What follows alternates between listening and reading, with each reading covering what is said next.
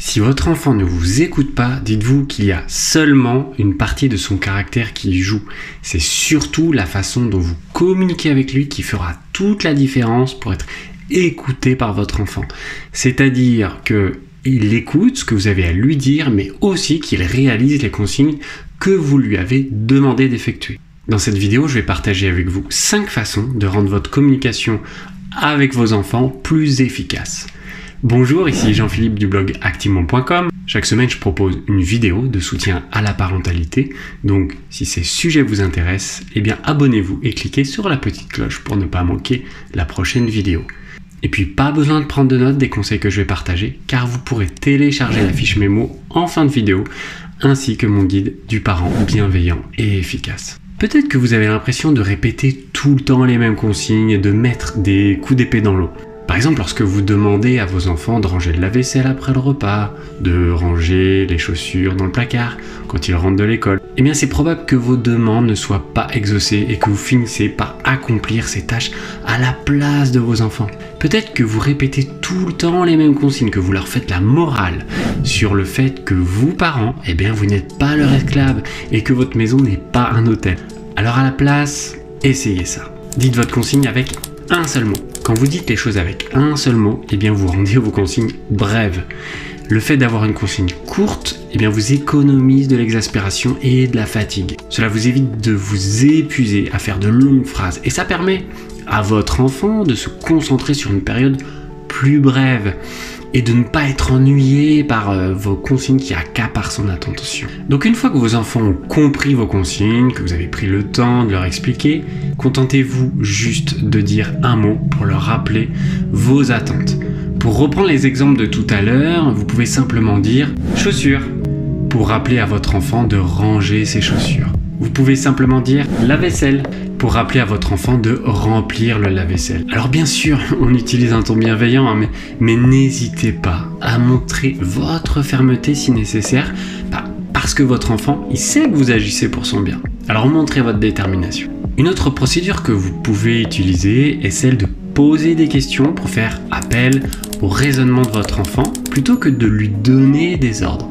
Vous pouvez euh, lui poser une question afin que la réponse vienne de lui-même. Par exemple, si votre enfant oublie d'utiliser des formules de politesse, eh bien vous pouvez lui dire Comment? demande gentiment. Le fait d'apprendre à vos enfants à réfléchir en leur posant des questions, c'est probablement le meilleur moyen de les mener à une réponse euh, lorsque vous les faites réfléchir. Mais, mais peut-être aussi que votre enfant a tendance à ne pas vouloir vous écouter parce qu'il a un esprit fort et qu'il déteste recevoir des ordres ou des interdictions.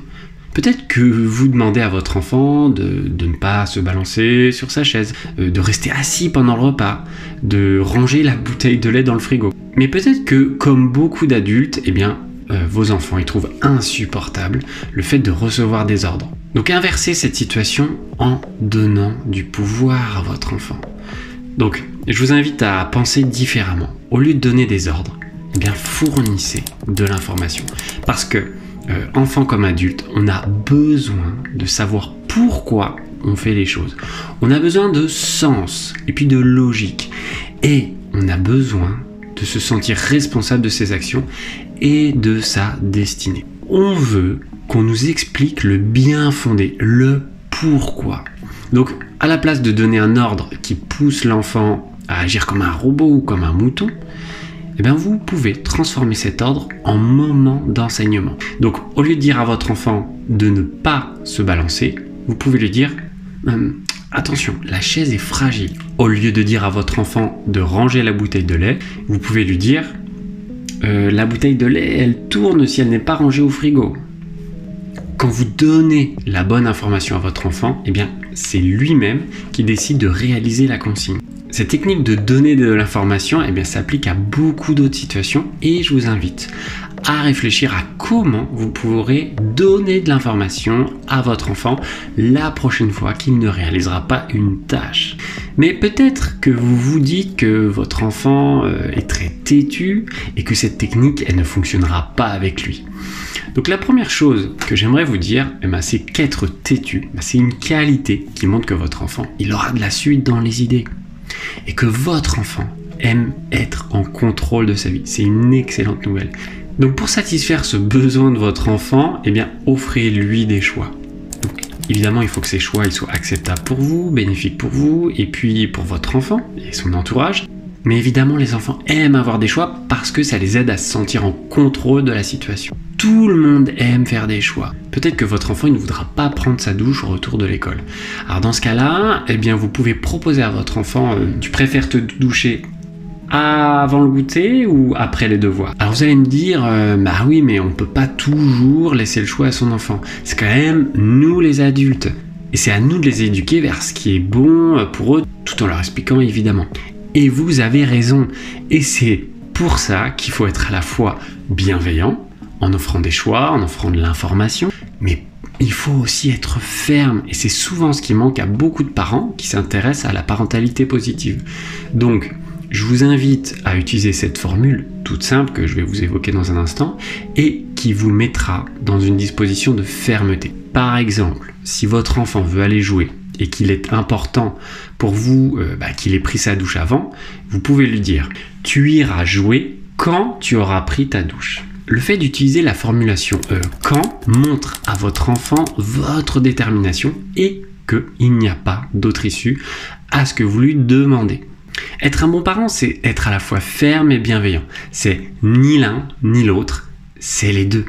Parce que c'est vous le guide, c'est vous qui transmettez votre expérience. Mais peut-être aussi que vous voulez discipliner vos enfants, mais que vos enfants ils sont extrêmement coriaces, qu'ils ont la suite dans les idées, et vous en avez peut-être assez d'avoir à lutter constamment avec eux. Une maman me racontait euh, qu'elle laissait ses enfants allumer la télévision avant de partir pour l'école. chose qu'elle a arrêtée euh, depuis qu'elle s'est rendue compte euh, combien c'était néfaste pour la concentration et la coopération, bah, surtout avant d'aller à l'école. Elle a pu mesurer l'avant et l'après télé. Bon, ça c'est, je ferme la parenthèse. Après la fin d'un dessin animé, elle emmenait sa fille de 4 ans s'habiller, pendant que son fils de 7 ans continuait à regarder. Mais euh, quand venait le tour de son garçon, euh, plus âgé de, se préparer euh, tout seul bien sûr, mais eh ben, il se mettait à râler pour réclamer encore 10 minutes de télé. Donc la maman protestait et criait que son enfant avait déjà assez regardé et que c'était terminé, et puis qu'il fallait qu'il obéisse. Donc là son enfant il se plaignait encore plus, et finalement la maman elle se fâchait. Et après de nombreuses supplications, elle rappelait à son garçon qu'il avait déjà eu plus de temps que sa sœur et finalement, elle lui disait qu'il n'était jamais content. Donc pour pallier à ce problème de lutte, je lui ai recommandé bah, de déclarer ses attentes et son plan à l'avance. Le fait de déclarer ses attentes permet euh, de s'assurer que tout le monde est sur la même longueur d'onde. Ça permet de prévenir les conflits avant même qu'ils ne surviennent. Donc informez vos enfants de votre plan l'avance. Par exemple, cette maman, elle s'est mise à dire à son garçon euh, quelque chose comme ça, après t'être euh, enfilé tes vêtements et t'être brossé les dents, et que tu seras prêt à partir, tu pourras regarder encore un tout petit peu la télévision pendant que je m'occupe de ta sœur. Comme ça, tu seras à l'heure pour l'école. Donc la première fois que cette maman a essayé de donner son plan à l'avance, son garçon euh, a éteint la télévision sans dire un mot. Ça a marché, elle était étonnée, mais évidemment, le deuxième matin, il a refusé et il a recommencé à se plaindre à nouveau. Donc la maman en analysant, elle a compris bah, qu'elle n'avait pas rappelé à son enfant le plan à l'avance. Elle s'est rendue compte qu'elle aurait dû poursuivre cet effort de énoncer son plan à l'avance. Donc le matin suivant, elle a réaffirmé euh, ses attentes, elle a donné son plan à l'avance, ça a fonctionné et elle a appliqué le fait de transmettre son plan à l'avance à d'autres situations. Euh, par exemple en disant tu sortiras un autre jeu quand tu auras arrangé celui-là. Mais peut-être aussi que votre enfant n'arrive pas à se calmer lorsqu'il est contrarié. Euh, je repense à cette autre maman qui me racontait que ses deux enfants jouaient ensemble euh, avec un instrument de musique, mais qu'au bout d'un moment, euh, l'un des deux enfants l'avait accaparé. Et que celui qui en était privé est venu se plaindre en pleurant du fait qu'il n'avait plus l'instrument pour jouer. Et cette maman disait à son enfant bah, de ne pas pleurer pour ça, que ce n'était pas grave et que ce serait bientôt son tour. Et ce qui se passait, c'est que justement, l'enfant il se mettait à pleurer encore plus. En fait, ce dont cet enfant avait besoin en premier lieu, c'est que cette maman nomme les sentiments de son enfant. Parce que le fait de mettre des mots sur son émotion permet à cet enfant eh bien, de se sentir apaisé euh, par cette prise en considération. Et que à terme, ça pouvait l'aider à gérer son émotion et puis à résoudre des conflits euh, sans entrer dans ces types de crises. Alors attention, je le disais dans cette vidéo la semaine dernière, que nommer les sentiments, ça ne peut pas se faire euh, à n'importe quel moment. Donc quand votre enfant vous exprime sa frustration, ce que vous pouvez faire, c'est quand votre enfant est calme, vous nommez ses sentiments parce que votre enfant, ne comprend pas encore ce qui se passe à l'intérieur de lui. Et ensuite, euh, vous invitez votre enfant à réfléchir à une solution possible. Ça peut être le cas avec les deux enfants en même temps. Si euh, vous questionnez votre enfant, il sera peut-être capable de dire euh, qu'ils vont peut-être jouer chacun leur tour, peut-être qu'il faudrait un deuxième instrument de musique. Bref, vous les mettez vous mettez votre enfant euh, dans une perspective de recherche de solutions. Et tout ça, ça le rend euh, responsable de son émotion, responsable de ce qui lui arrive. Il reprend confiance et cela l'apaise. Mais il faut au préalable l'écouter. Alors bien sûr, euh, au bout d'un moment, ce sera peut-être à vous de trancher. Le fait d'écouter votre enfant et de nommer ses sentiments, ça va déjà permettre d'apaiser votre enfant et de faciliter une orientation vers une solution. Parce que tout le monde aime bien être écouté et être compris. Parce que, à l'inverse, dire à un enfant euh, d'arrêter de pleurer, euh, ça envoie le message que leurs sentiments n'ont pas vraiment d'importance et ça les chamboule euh, encore plus émotionnellement.